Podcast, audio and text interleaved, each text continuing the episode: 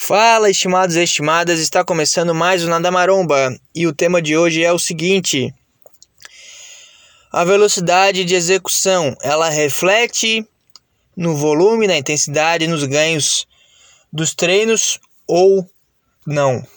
Sim, cara, é bem importante essa questão da velocidade da execução. Como ela deve acontecer?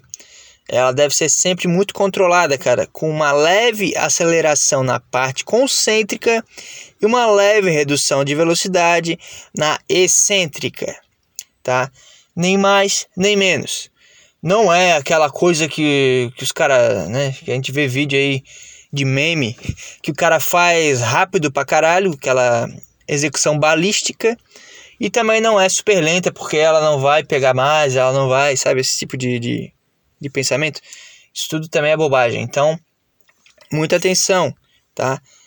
Leve aceleração na concêntrica e leve redução na excêntrica, tá? Sempre controlando, trabalhando a respiração junto, porque é o corpo todo que está treinando, beleza? Até mais.